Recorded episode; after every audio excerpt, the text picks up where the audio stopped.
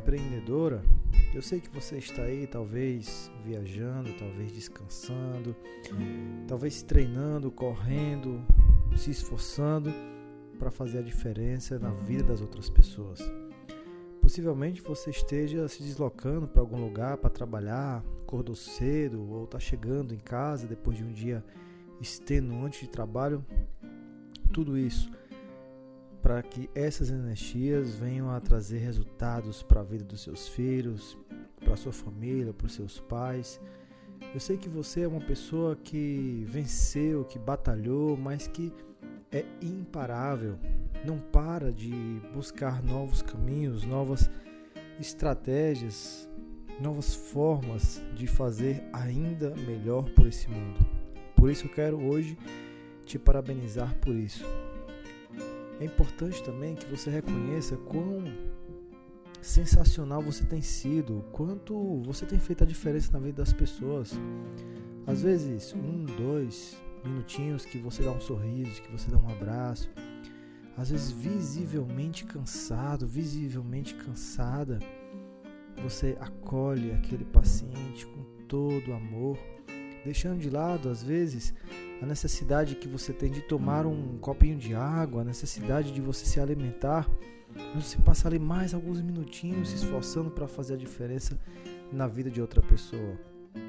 Possivelmente tem aquele dia que você só quer dormir, só quer cama, mas ainda vai laudar um exame, ainda vai estudar o caso clínico de um paciente, acorda na madrugada da UTI para olhar uma dose de medicamento, para se certificar que está fazendo o melhor na vida daquela pessoa.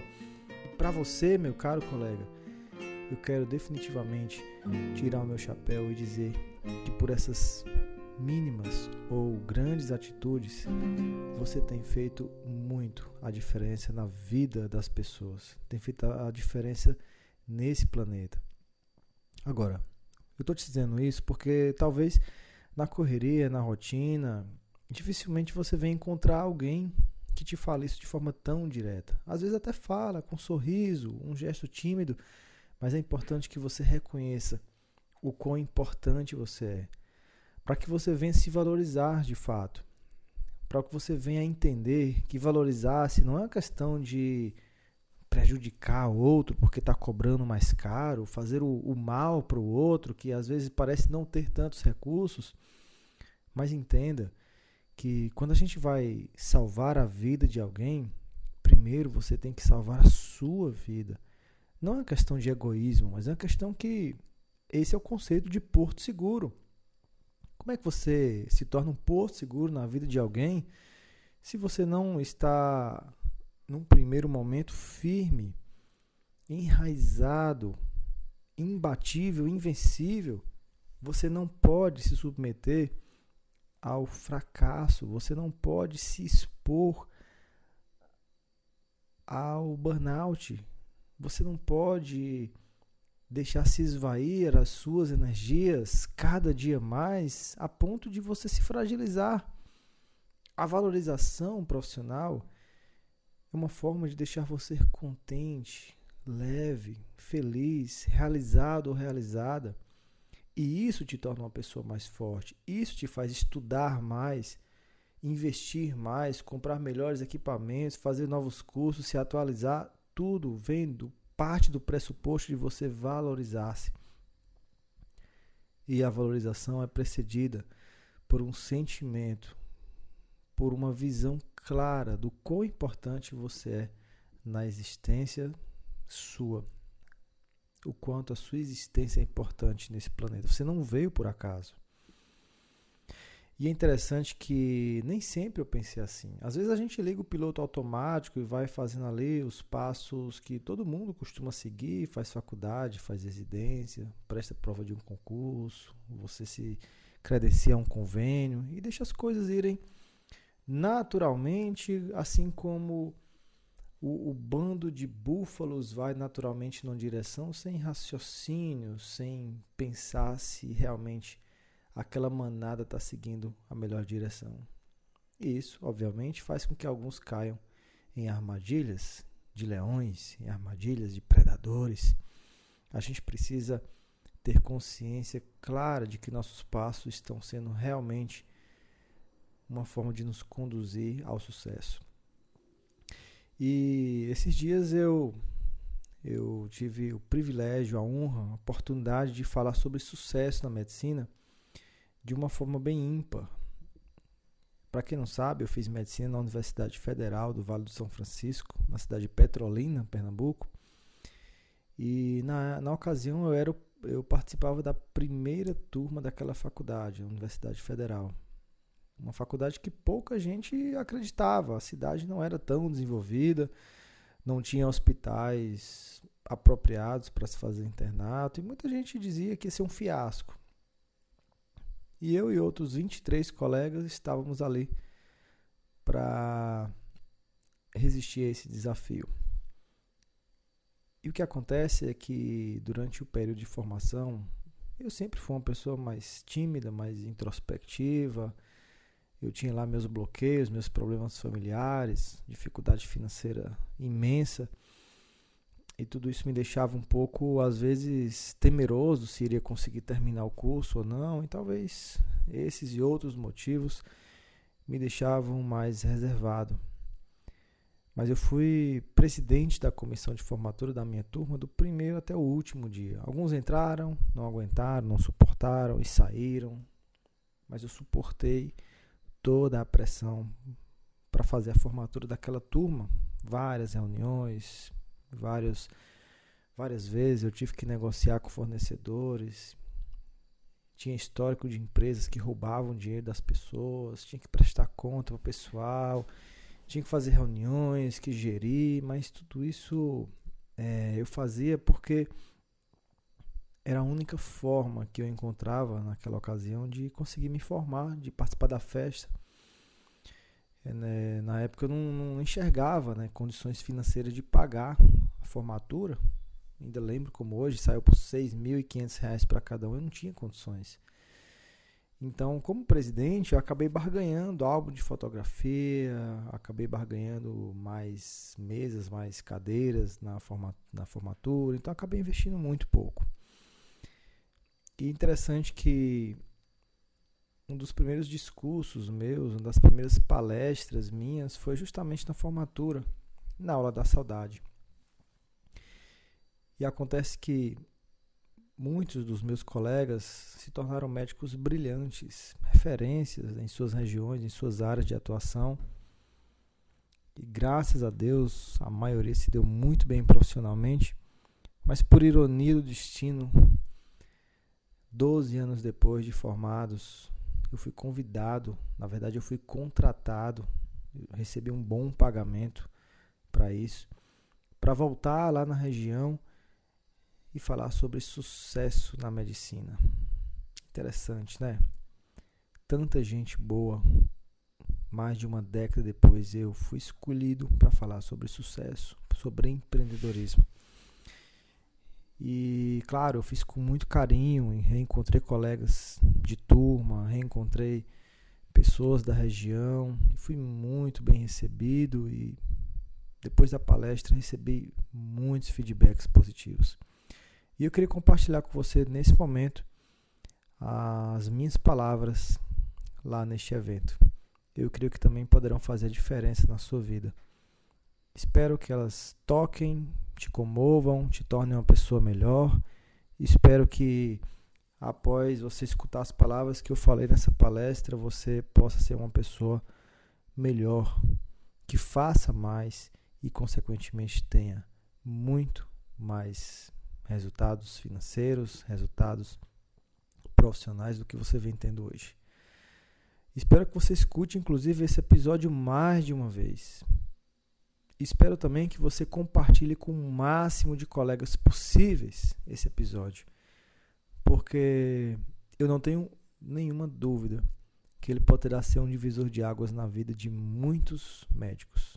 E você pode ser alguém que pode espalhar essa semente por aí e, obviamente, quanto mais nos valorizarmos, quanto mais contribuirmos para médicos melhores, não é questão de alimentar a concorrência, é a questão de que nossa classe como um todo cresce. E essa palestra foi fruto de muita reflexão minha Por isso que eu acredito que com todo o amor que eu coloquei nas palavras, com toda a energia, e sentimento e vibração positiva que você vai sentir nas minhas palavras, ela será sim um divisor de águas na sua vida e na de outras pessoas que você ama e deseja que também prosperem. Então, vamos à palestra.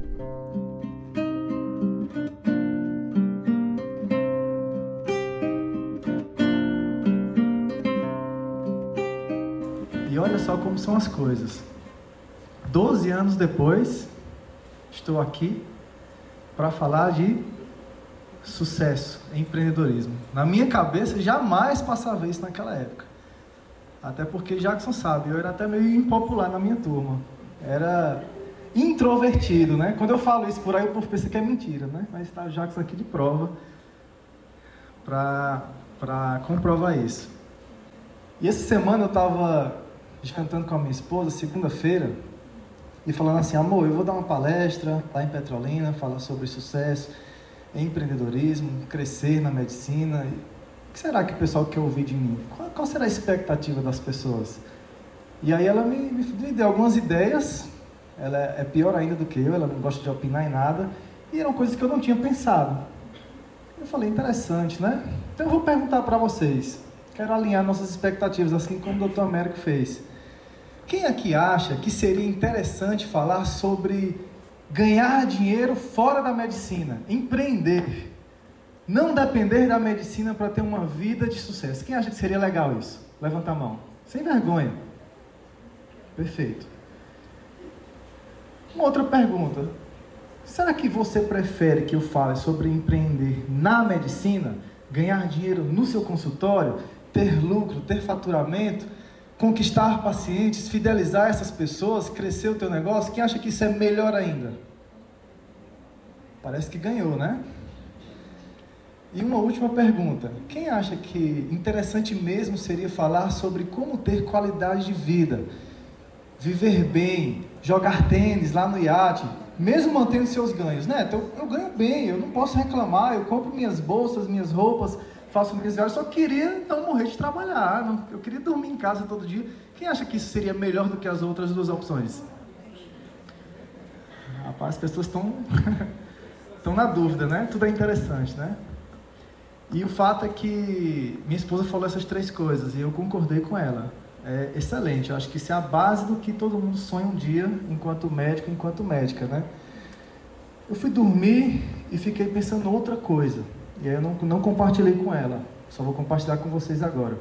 Eu fiquei pensando assim, mas nesses três quesitos, Petrolina está muito bem servida.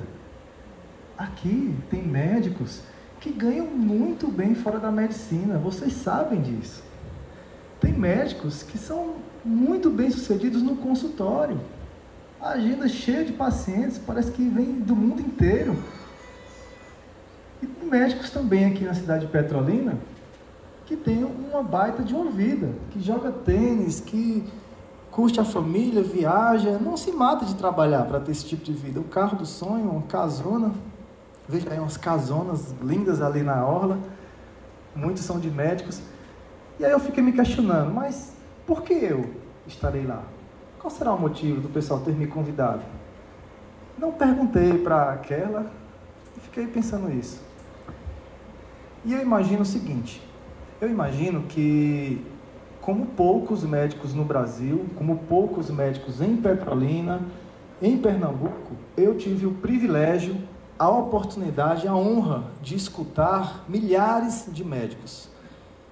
Nos últimos cinco anos foram mais de 3 mil médicos. Até falei com o Suiane hoje, né? Conversei com você no WhatsApp, você me respondeu umas coisas e tal. Eu tive esse privilégio, tenho esse privilégio. E eu vi em detalhes dúvidas, dores, sucesso, realizações, bloqueios, decisões, ações. Ajudei alguns, aprendi com outros assim como aprendi com o doutor Américo agora. Então, acredito que eu estou aqui para trazer a conclusão disso tudo para vocês. Eu tive a oportunidade de ajudar pessoalmente mais de 120 médicos no processo de mentoria, por exemplo.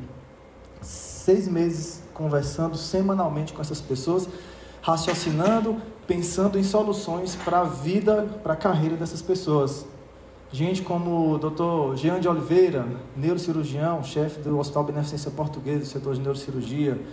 Dr. Anderson Carvalho, é, talvez alguém conheça aqui, ele é cardiologista lá em Harvard, tem um curso de eletrocardiograma, né? Dr. Rafael Duarte, que também é cardiologista em Johns Hopkins Hospital, lá nos Estados Unidos. Pessoas que eu jamais imaginei conversar, que eu tive a oportunidade, o privilégio de ajudar. Meu chefe de residência, Dr. Edson Bastos, um dos odontologistas mais conhecidos do Brasil. Então, gente, falar sobre sucesso, na minha perspectiva, na minha experiência, é um tanto difícil. Porque, olha só, tem médicos que eu tive o privilégio de acompanhar que ganham mais do que 100 mil por mês. Meio milhão por mês. Doutor Luiz Sérgio, um mentorando meu. E acredita que não tem sucesso. Não, Neto, não estou satisfeito. Está ruim. Eu quero mais. Eu quero crescer. Eu quero deixar um legado. E tem médicos que ganham 10 mil, 15 mil. Nossa, como eu estou realizado. A vida que eu tenho está ótima, excelente. Então, sucesso é um tanto difícil da gente definir. Cada um aqui tem um conceito, não tem uma fórmula mágica, não tem um, um conceito único que vai funcionar para todo mundo. Para uns tem que ter filho, para outros não. Para uns tem que ter um negócio, um consultório, para outros não. Então, há uma dificuldade em falar sobre isso. É um desafio trazer isso aqui para vocês hoje. Por isso, eu também gostaria de alinhar com vocês qual é o conceito de sucesso que a gente vai escolher falar aqui hoje, nessa tarde. E eu vou fazer o seguinte: eu vou fazer duas perguntas. Aí vocês vão participar, vão levantar a mão, tá bom? Mas é o seguinte: não levanta a mão depois que eu fizer a primeira pergunta. Eu vou fazer as duas perguntas. Aí vocês refletem um pouquinho e depois escolhem ou a opção 1 ou a opção 2. Tudo bem? Não vai fazer como essa primeira vez, que teve gente aí. Jackson levantou a mão Pra, foi, levantou para duas, duas coisas, né? Então a primeira pergunta é o seguinte: não tenha vergonha de falar isso, tá? Estamos entre amigos aqui. Na sua opinião, você tem hoje uma vida de sucesso? Você está pleno, realizado? Era isso que você queria alcançar? Está satisfeito, está satisfeita? Morreria totalmente feliz? Que Deus o livre? Essa é a opção 1. A opção 2 é: você acha que está no caminho? Cedo ou tarde você vai chegar lá, mas você sente que ainda está dando os passos, ou engateando, ou correndo, ou caminhando mais ou menos. Você está nesse processo, nessa jornada? Essa é a opção 2.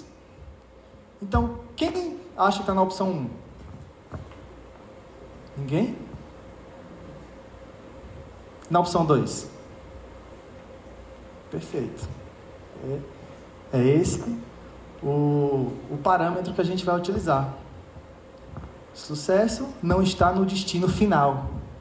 Sucesso está na caminhada. Sucesso está no acordar, no dormir, no amanhecer, no entardecer. Sucesso está no dia a dia, na rotina. E sabe por que, é assim? Porque com o tempo nós vamos mudando nossas referências o tempo inteiro.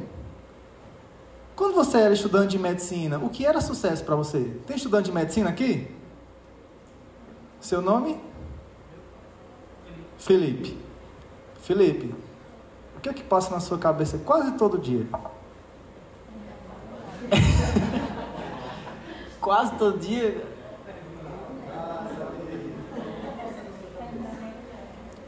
é, como vou me dar melhor nas matérias, como vou me adaptar a esse período para poder sair dali realmente preparado para poder exercer a profissão. Eu acho que, igual o Felipe falou, mas também se eu penso muito se eu estou no caminho certo, se realmente o que eu quero da vida, e se eu vou conseguir exercer a medicina de um jeito certo. Vocês pensam no CRM, carimbozinho, pá. Sim. Sucesso é isso, não é não? Sucesso é pegar o CRM e trabalhar, ganhar dinheiro. E quando está na residência, o que, é que a gente pensa? O que é sucesso para a gente? Acabar. Terminar, bendito R1 primeiro, né? depois de terminar a residência, pegar o, fazer a prova de título, passar e pegar o RQE. Isso é o sinônimo de sucesso. A gente acha que é o bastante. Estou realizado. Aí quando você termina a residência, pegou o título, aí você pensa o quê? Tenho que montar um consultório, tenho que conseguir pacientes, tenho que juntar dinheiro para fazer minha casa. Aí você vai, beleza, construiu a casa dos seus sonhos, a clínica dos seus sonhos. Suas referências mudam. Agora é outra coisa que você quer. As nossas referências mudam o tempo inteiro e por isso, se a gente pensar que o sucesso vai estar em alcançar algo, vai ter a sensação de realização e felicidade. Porque sucesso mesmo, felicidade, plenitude está em você ter uma rotina que seja prazerosa para você, que seja, que seja motivadora para você. Faz sentido para vocês isso? Conseguem refletir, olhar para a sua e ver que é exatamente isso que acontece no seu caso?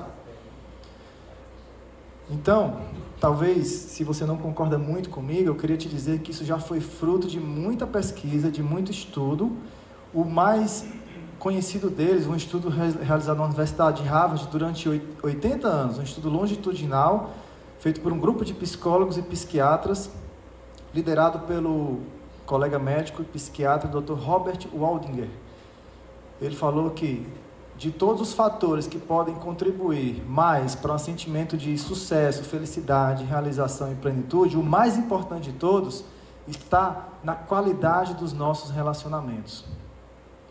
A qualidade do relacionamento que você tem com seu cônjuge, com seu filho, com seu cliente. Não é o que você tem, não é para onde você vai, não é a casa que você mora, não é o carro que você dirige todos os dias não é a clínica extraordinária que você trabalha, é com quem você faz isso. Não é estar em Paris, é com quem você está em Paris. Ah, mas eu fui só, é quem você encontrou lá. É isso que traz o sentimento de você estar plenamente realizado. É aquela historinha do, do pescador que estava lá no rio, né? Pescando com o netinho, com um filhinho dele lá e chegou um turista, olha, tem muito peixe aí, tá? Tem bastante peixe aqui. Por que, que você não pega esses peixes e pede alguém para te ajudar e você vai é, encher dois, três, cinco barcos de peixe? Aí o cara, tá, e depois? Ah, depois você vai enlatar esses peixinhos, você vai vender para a cidade inteira e depois cresce tua empresa, traz mais colaboradores e aí você consegue criar outras filiais e assim você fica extremamente rico, milionário. Aí o cara tá aí depois. É, depois você tá feito na vida, você vai só curtir a tua vida com o teu filho, com o teu netinho no Rio. Ele falou, o que, é que eu estou fazendo aqui? Não que seja errado empreender, crescer, mas aqui você e eu temos que procurar montar uma rotina que você tenha crescimento sem sacrificar a tua rotina, sem sacrificar o teu bem-estar. E aí você vai ter o sentimento que você está evoluindo, que está crescendo, mas que você está plenamente realizado. Por isso que a gente falou que uns têm o sentimento que tem sucesso, tem outros que ainda não, não chegaram lá ainda, porque está na caminhada.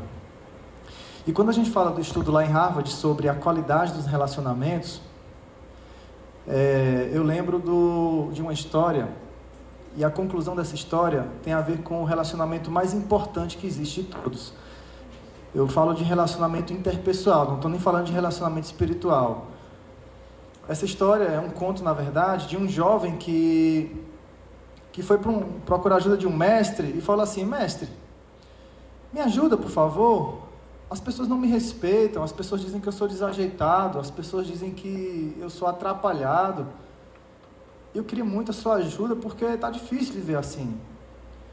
E aí o mestre falou assim: tudo bem, eu vou te ajudar, mas antes você tem que me ajudar. A, a minha dor, a minha necessidade é mais urgente do que a sua. E aí o jovem perguntou: tudo bem, o que, é que você precisa, mestre? É o seguinte: eu estou devendo, eu tenho que pagar hoje a dívida até o entardecer. Uma moeda de ouro é minha dívida. Leve esse anelzinho aqui e venda por uma moeda de ouro. Aí o jovenzinho falou: Tudo bem, vou vender. Eu preciso muito da sua ajuda, mestre. E aí ele pensou: onde é o lugar que as pessoas mais compram e vendem coisas aqui? É lá no mercado. Aí começou a oferecer para o padeiro, para o cara do açougue, o cara dos transportes.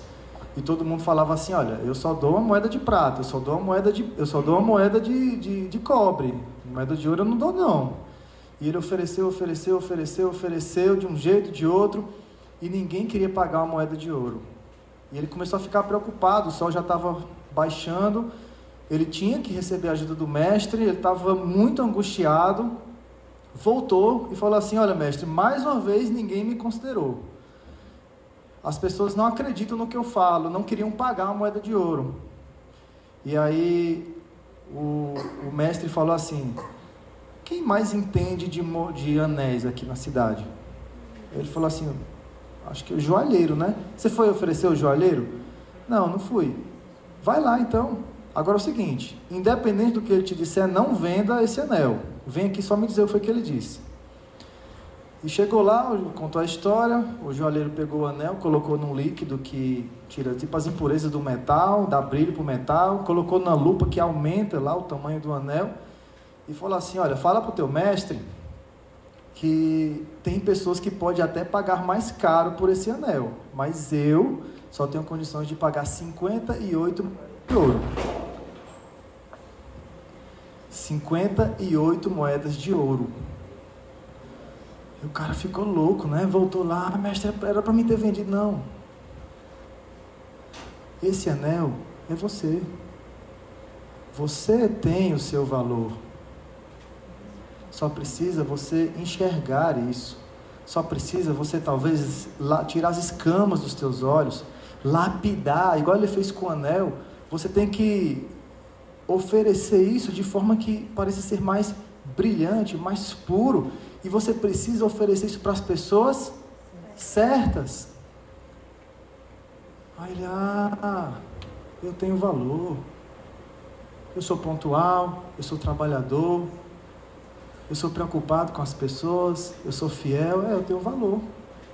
Só preciso aparecer para as pessoas certas e saber aparecer para as pessoas. Quem caiu alguma ficha aí na sua profissão? Levanta a mão.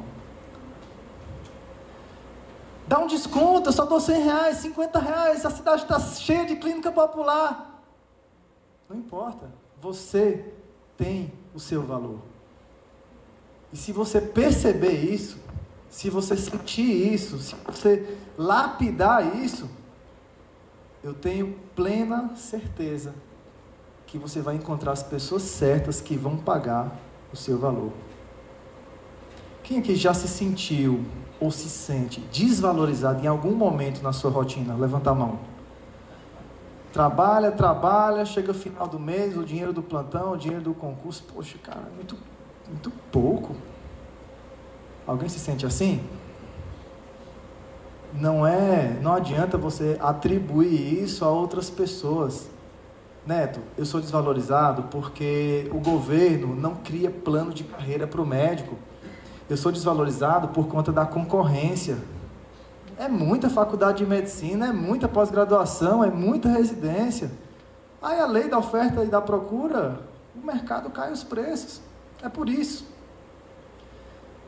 Eu sou desvalorizado porque lá o consultório é uma bagunça, minha esposa não me ajuda, meu marido não me ajuda, aí você vai atribuindo a culpa a outras pessoas.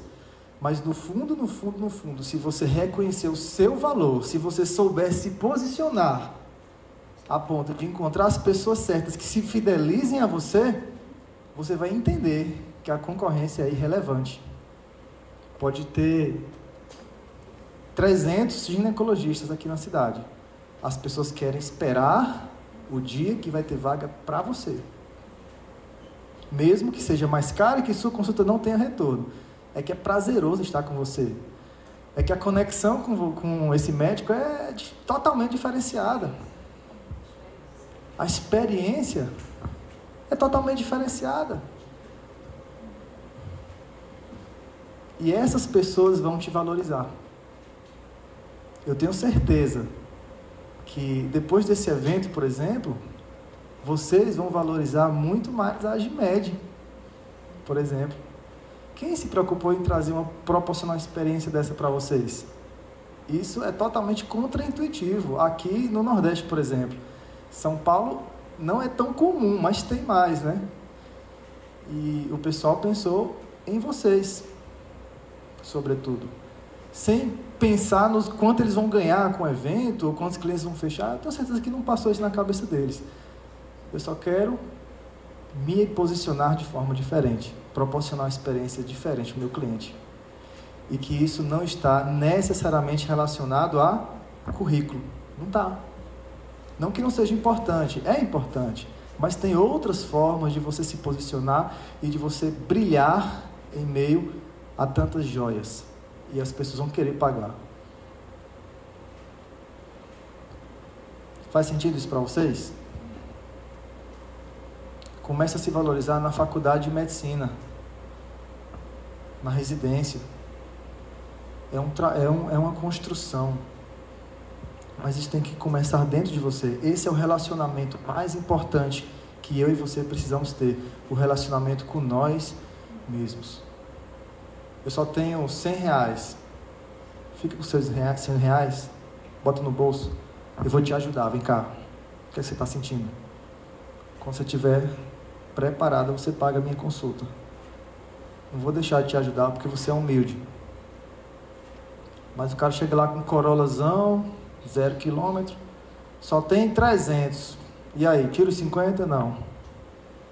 Se quiser, eu posso ligar para o meu amigo que atende você por 300. Eu atendo por 350. Aliás, fora de horário de expediente é 500 reais. Esse é o meu valor. Ele pode até não ir para você, mas ficou uma mensagem na cabeça dele essa pessoa é diferenciada. E quando a gente fala de empreender, eu, eu, eu faço. Eu tenho um mentor hoje, que é o Flávio Augusto da Silva, eu encontro com ele uma vez por mês. Alguém conhece o Flávio Augusto, do grupo Geração de Valor, grupo Aiser? E a primeira reunião que eu tive com ele, ele falou assim: Neto, o que é empreender para você? Aí ele falou assim: Aí, aí eu falei algumas coisas, ele falou assim: olha, guarde o que eu vou te falar, perpetue isso se for possível. Empreender é você pular da gaiola. Enquanto você está comendo alpistezinho na gaiola, você está na zona de conforto, protegido, tem água ali, você se sente seguro, se sente bem, mas você tem um teto. O alpiste, às vezes, é aquele concurso que você tem. Eu era concursado no IML de Paulo Afonso, foi três anos na Polícia Civil, como médico legista. Ganhava bem, trabalhava sobre aviso, era muito pouco chamado, mas eu não gostava, não sentia prazer naquele tipo de trabalho. Mas o dinheiro era bom, ali era o meu alpiste. Aí tem aquele, aquele concurso, tem aquele plantão, que você não tem aquele impulso, aquele ímpeto de empreender, de criar consultório, de atrair paciente, porque tem um porto seguro ali tem um, um, um alpistezinho para você. Mas quando você pula da gaiola, a coisa muda. Você tem que correr atrás do seu próprio alimento. Você tem que dormir em locais diferentes, você tem que se proteger dos predadores o tempo inteiro. Nunca mais você vai ter a zona de conforto daquela gaiolinha com alpiste. Mas em troca disso tudo, você vai ter o quê? Liberdade. Você vai poder fazer o que você quiser, com quem você quiser, como você quiser, onde você quiser, quantas vezes você quiser. Você abriu suas asas, você não tem mais teto para aquilo. Você pode voar finalmente. E você não tem mais teto. Aí é onde vem o sonhar grande, aí é onde vem a abundância. Você é dono da sua agenda, você é dono dos seus preços, dos seus valores. Você que define se trabalha final de ano ou se vai viajar. Isso é empreender. Você tem que ousar, tem que arriscar, tem que aprender o tempo inteiro em troca de liberdade. Cabe aqui na palma da mão a liberdade. É isso que você quer? Necessariamente vai ter que passar por isso. E por que é que Todo mundo quer ganhar dinheiro, quer empreender para ganhar mais, para ter liberdade, mas poucos são os que de fato fazem isso. Quando bota o pé fora da gaiola, volta. Por quê? Porque empreender necessariamente requer liderança, requer protagonismo. E nem todo mundo quer passar por esse risco. Você que tem que assumir o comando da sua vida e, e, e fazer as coisas ou sozinho ou acompanhado, mas você, decidiu ir. O empreendedor que tende a ter sucesso, ele. O empreendedor que tem sucesso, ele não costuma voltar. Ele, ele é guiado não é por sentimentos, ele é guiado por decisões. Qual é aquela pessoa que é guiada por sentimento? Ele pensa assim: ah, mas hoje eu estou com dor de cabeça, eu briguei com meu namorado, com a minha namorada, meu filhinho está assim, está doente. Aí o sentimento domina ele. Aí ele trabalha menos, produz menos. O empreendedor, ele não é guiado por sentimentos, ele é guiado por decisões. Eu vou dar atenção para meu filho, vou cuidar dele. De madrugada, quando eu chegar, eu ainda tenho que fazer aquilo ali. Porque eu decidi que isso precisa ser feito, precisa acontecer, custe o que custar. Ah, mas a minha esposa não acredita em mim, o meu sócio também acredita que eu estou numa roubada. Eu decidi, isso vai acontecer. Ou cedo ou tarde, eu vou instalar isso na minha vida. Eu sou um protagonista, sou um líder. É esse o pensamento do empreendedor. Pessoas empreendedoras costumam pensar bem diferente da maioria, tá? Pensar igual à maioria, a média, é meio que você ser medíocre. É uma palavra que é, é forte de se ouvir, mas é, ela vem de mediano, de média, de igual, de régua, de padrão. E as pessoas que costumam empreender e ter sucesso, eles costumam pensar diferente. Por exemplo, nós somos ensinados, o sistema educacional nosso aqui no Brasil nos ensina a pensar um dia após o outro. Você tem uma prova hoje, você tem os jogos interclasse semana que vem, no mês que vem você vai ter a recuperação das provas, é um dia após o outro. O primeiro, segundo, terceiro, quarto bimestre. O empreendedor de sucesso, ele tende a ter um padrão mental diferente. Ele não vai de trás para frente, ele vai de frente para trás. Primeiro ele tem uma visão, o Dr. Américo falou isso hoje. Ele define lá na frente o que é que ele intenciona em alcançar. Com o máximo de detalhes possível a minha casa vai ser assim, meu carro, minhas viagens vai ser assado, meu filho vai ser assim, minha clínica, minha especialidade, ele tem uma visão extraordinária. Aí depois ele faz a engenharia reversa. Quanto eu vou precisar para ter isso? Mais ou menos, se fosse hoje. Aí começa a pesquisar, pai, vou ter que ter 5 milhões de reais. Certo. Vamos fazer o cálculo? Como é que eu faço para conseguir 5 milhões de reais? Aí ele começa a somar o valor dos plantões, do consultório, dos investimentos. Aí ele chega à conclusão que, é, do jeito que eu estou hoje, eu não consigo chegar nos 5 milhões de reais. Pode até conseguir, mas vai precisar de 5, 7, 50 anos. Ah, meu Deus, não vai dar. Aí vem a conclusão: eu tenho que fazer outra coisa. Do jeito que está, não vou conseguir. Mas como é que eu vou fazer coisa se eu só sei fazer medicina? Aí ele pensa assim: eu tenho que desenvolver novas habilidades. Porque, veja bem, se eu for fazer, se eu for escrever um livro, eu tenho que aprender mais, eu tenho que ser mais criativo. Se eu for fazer um curso na internet, eu tenho que, enfim, trabalhar minha oratória. Aí a pessoa começa a entender, o empreendedor, que para ele ter mais, Antes disso, ele tem que fazer mais, fazer melhor, mas que para fazer mais e fazer melhor, ele tem que ser uma pessoa melhor. Primeiro eu tenho que ser para depois fazer, e aí então você vai ter tudo aquilo que você quer ter. Isso é a visão do empreendedor que tende a ter sucesso, com base na minha experiência, no que eu tenho aprendido nos últimos anos. E aí você pensa o seguinte: depois que você paga o preço para desenvolver essas habilidades, né, Tô? Olha, escutei aquela sua palestra impressionante, busquei. Hoje eu também era introspectivo como você era. Paz, hoje eu eu sou um ótimo orador, persuasivo, eu sei fazer negócio, sei vender, sou criativo. Aí quando você segue esse padrão, você começa a perceber que quem costuma ter sucesso em qualquer empreendimento, dentro ou fora da medicina, são pessoas que focam em ser bons solucionadores de problemas. Tem um colega nosso, Roberto Chiniachik, médico psiquiatra, cirurgião também, que é palestrante. Alguém conhece o Roberto Chiniachik? dono da editora Gente e tal. Ele, ele fala que só tem três formas de você ficar rico. Ou você torna outras pessoas ricas também, ou você. Já ouviu essa parte dele? Não. Ou você ajuda uma pessoa a ficar rica, ou você muda o estado emocional das pessoas.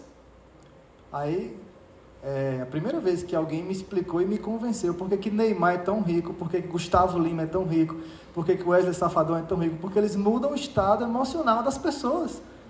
Quem está aqui ansioso para assistir a Copa do Mundo, vestir sua camisa amarelinha, ver lá o pessoal fazer gol, ganhar a Copa do Mundo, esquece os problemas. Eu não sei aqui, mas lá onde eu moro o pessoal fecha consultório, fecha agenda. Não é? Aí, vamos, olha, eu estou precisando desopilar, para o show de Gustavo Lima. Aí entra no fã clube, muda o estado emocional das pessoas. Sabia que vocês podem mudar o estado emocional das pessoas no consultório de vocês também? E vocês entenderem que o papel de vocês é muito mais do que simplesmente fazer um diagnóstico, é muito mais do que simplesmente fazer um, um, um exame, uma receita. Eu lembro de uma vez, isso foi muito marcante para mim. Chegou um paciente no meu consultório que ele falou assim: Olha, eu estou com um bolo na garganta, todos os médicos que você imaginar daqui eu já fui. Ninguém resolveu. Ou o senhor é minha última cartada. E eu tenho um, um, um, sentimento de que quando um paciente vai para muitos médicos e ninguém ajuda ele, o problema está em quem? O problema está nele. Eu aprendi isso com a, com a vida, não li nenhum livro não. Então eu pensei de cara, esse, esse rapaz tem algum problema na vida dele. E aí eu fiz uma, eu fiz algumas perguntas para testar a linguagem corporal dele. Tudo bem, meu amigo, eu vou fazer o, o melhor que eu puder para te ajudar. Me conta aí como que surgiu isso. Aí ele contou, contou, contou. Aí eu falei o seguinte: não tem nada a ver, mas não sei porquê, eu acho que eu devo te perguntar isso. Como é que tá sua mãe? Tá, mamãe tá bem, minha mãe já é idosa, tal, tal. Certo. Seus irmãos? É, meus irmãos moram em São Paulo, eu moro aqui perto de mamãe, só eu mesmo, tá? Seus filhos. Aí quando eu perguntei assim, como é que tá seu pai? Ele meio que gaguejou, engoliu no seco tá lá, jeito dele, né? Meu pai é meio bruto. Aí eu entendi que o problema era com o pai dele. Aí eu falei, tá tudo bem, meu amigo. Sente aqui, vou te examinar. Examinei ele. Depois que ele desceu da cadeira, eu falei assim, olha, é, eu queria te perguntar uma coisa que não tem nada a ver com o seu problema, já para baixar o senso crítico dele. E você fique muito à vontade de responder. Mas eu sinto que a gente não pode sair daqui hoje sem eu te fazer essa pergunta. Pode ser? Pode, doutor. Fiquei de frente para ele, olhei bem no olho dele assim, aí botei a mão no ombro dele e falei assim: Quando é que você vai perdoar seu pai? Ele chorou que soluçou. Soluçou, soluçou. E eu fiquei ali esperando. E aí eu falei assim para ele. Não, ele falou assim: quem foi que contou para o senhor? Aí eu falei, você. Quando eu falei do seu pai, você ficou estranho. Eu sabia que tinha alguma coisa. Como eu te disse, fique à vontade para falar ou não.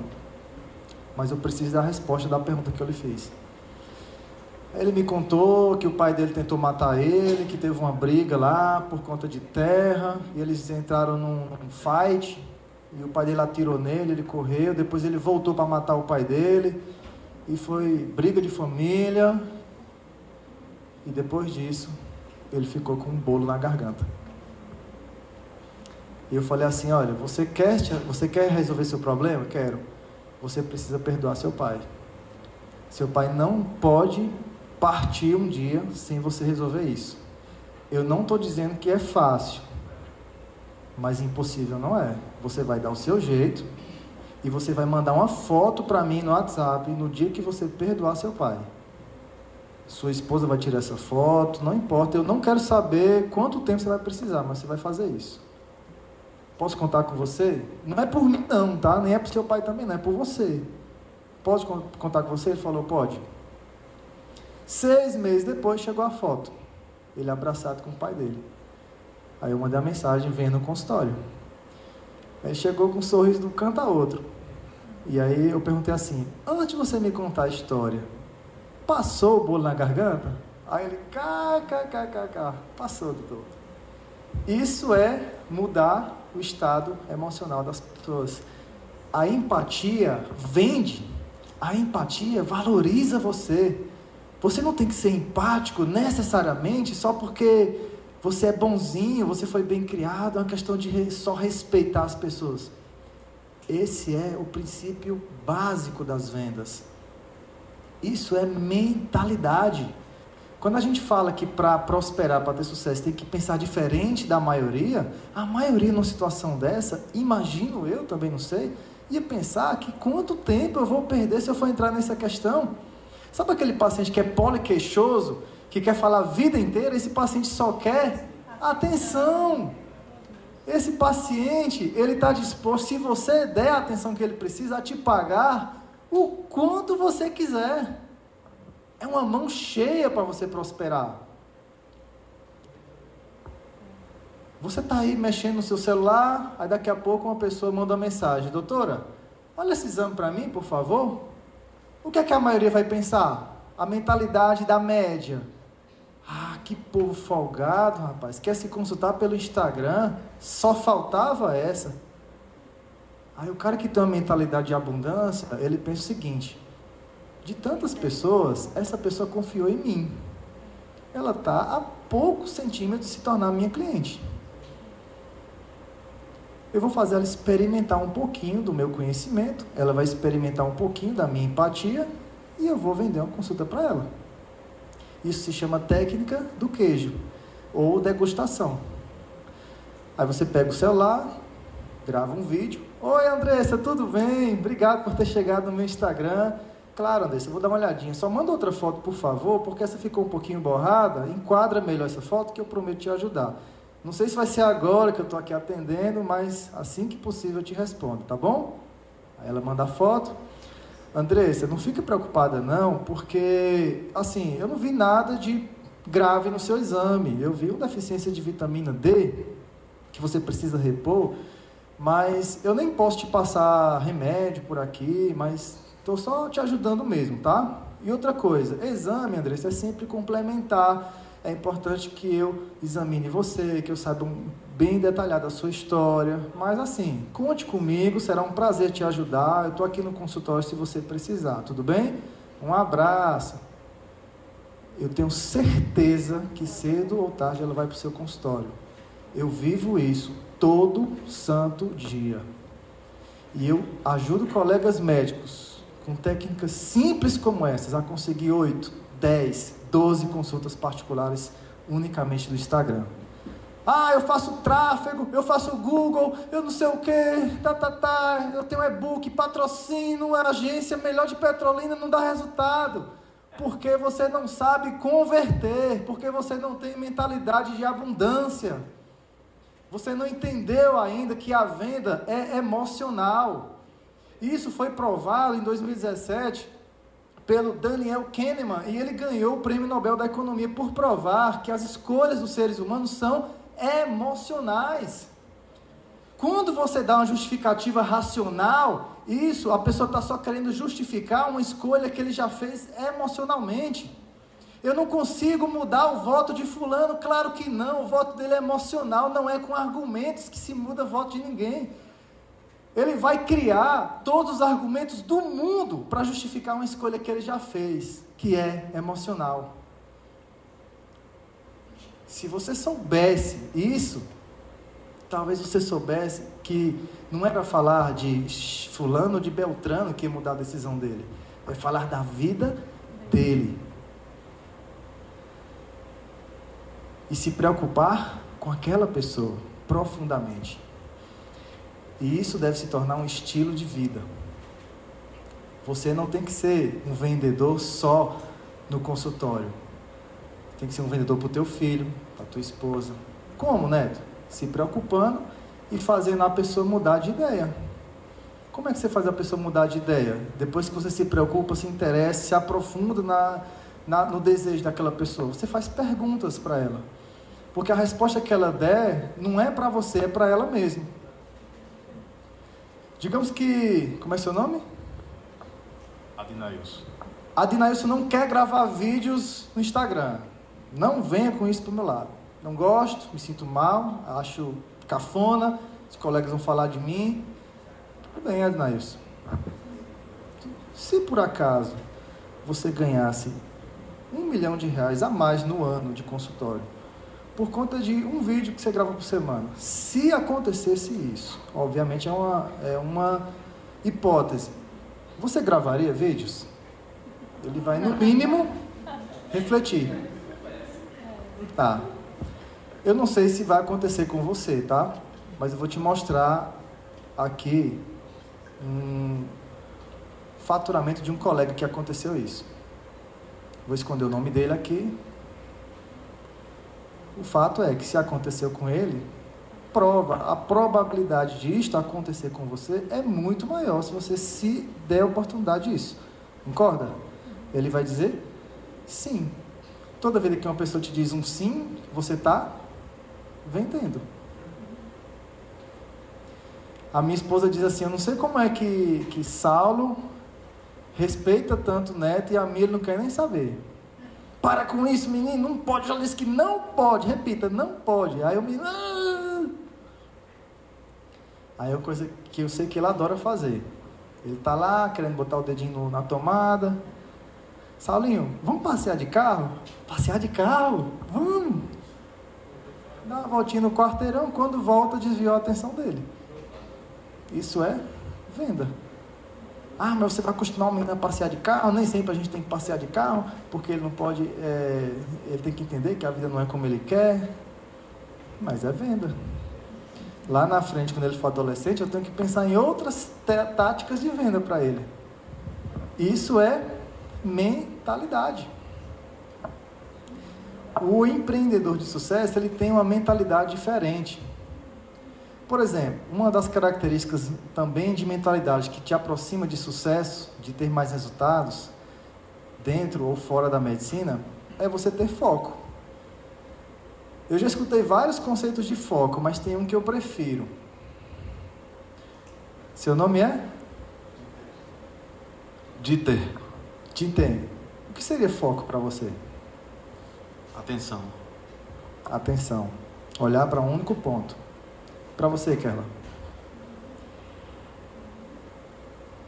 Foco, para mim, é organização. Perfeito, tá tudo certo. O conceito que eu mais gosto de foco vem de um cara chamado Steve Jobs. Todo mundo conhece ele? Alguém já ouviu falar no conceito de foco do Steve Jobs? Você já ouviu não? O Steve Jobs falava que foco é você aprender a dizer não para excelentes oportunidades.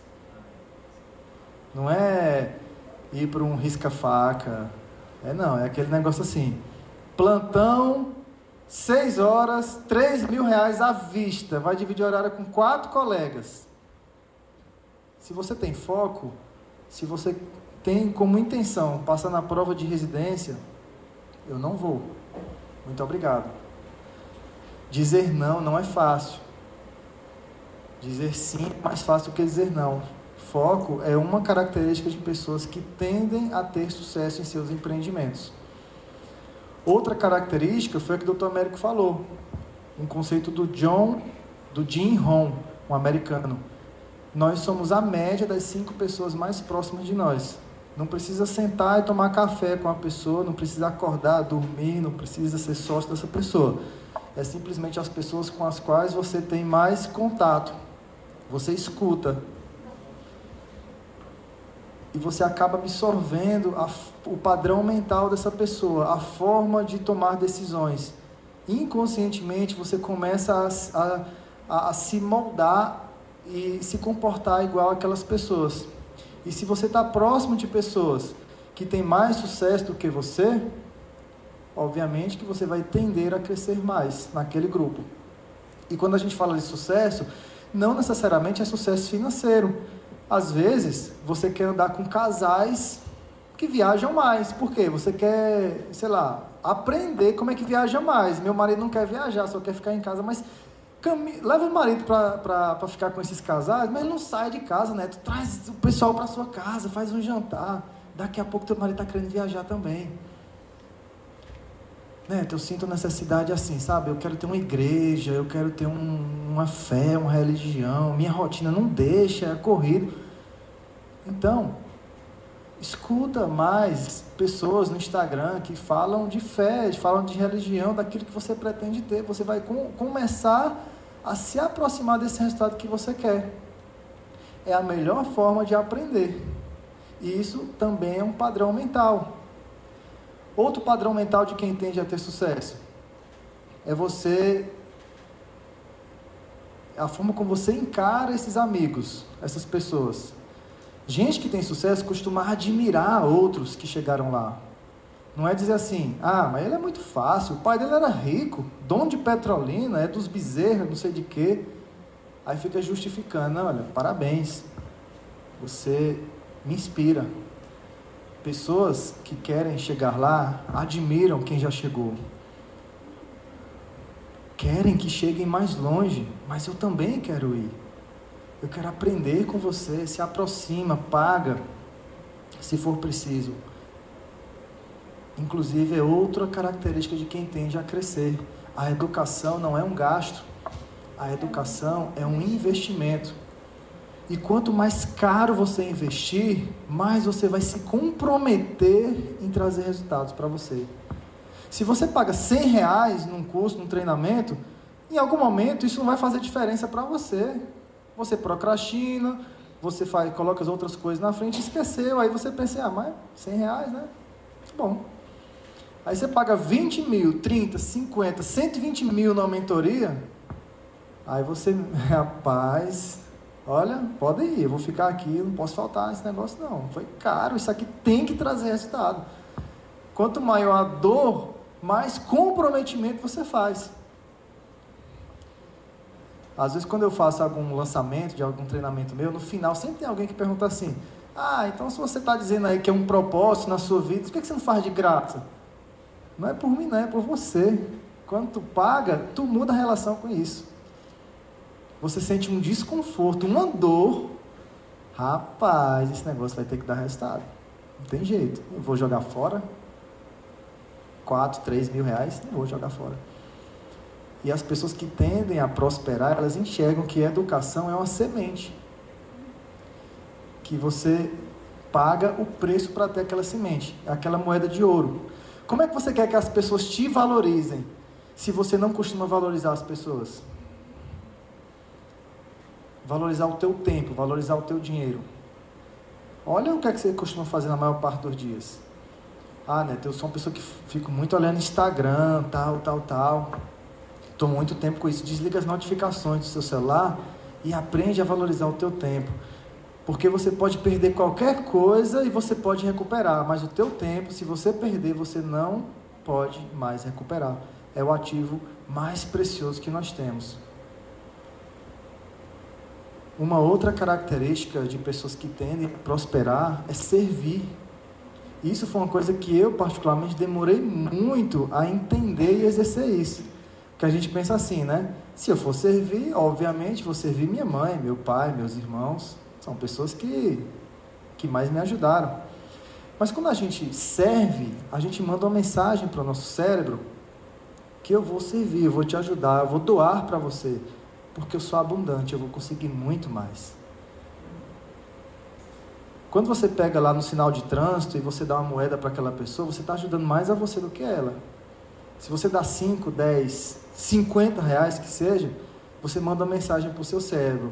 Eu estou aqui na Terra para semear, para ajudar as pessoas. Se elas não utilizarem da melhor forma, eu transbordei na vida dessas pessoas, porque eu sei que sou capaz de conseguir muito mais.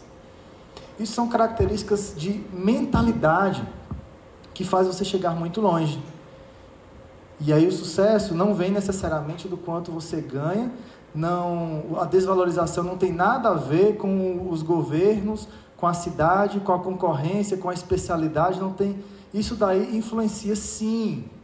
Não vamos é, não, não vamos ser utópicos. Isso influencia sim, mas isso não determina o teu resultado. Se você está decidido a viver de forma valorizada, o que vai determinar esse resultado na sua vida é a sua mentalidade. E como tudo na vida começa com visão, seguido por engenharia reversa, eu queria propor para vocês hoje aqui um exercício. Um, um exercício para vocês também alimentarem a visão de vocês. Então eu vou pedir para o pessoal desligar as luzes agora e eu queria que vocês se permitissem ver esse momento. Se permitam. Primeiro tira a bolsa de perto, tira o que está perto de você, fica numa situação bem confortável. Vamos trabalhar a sua visão nesse momento, tá?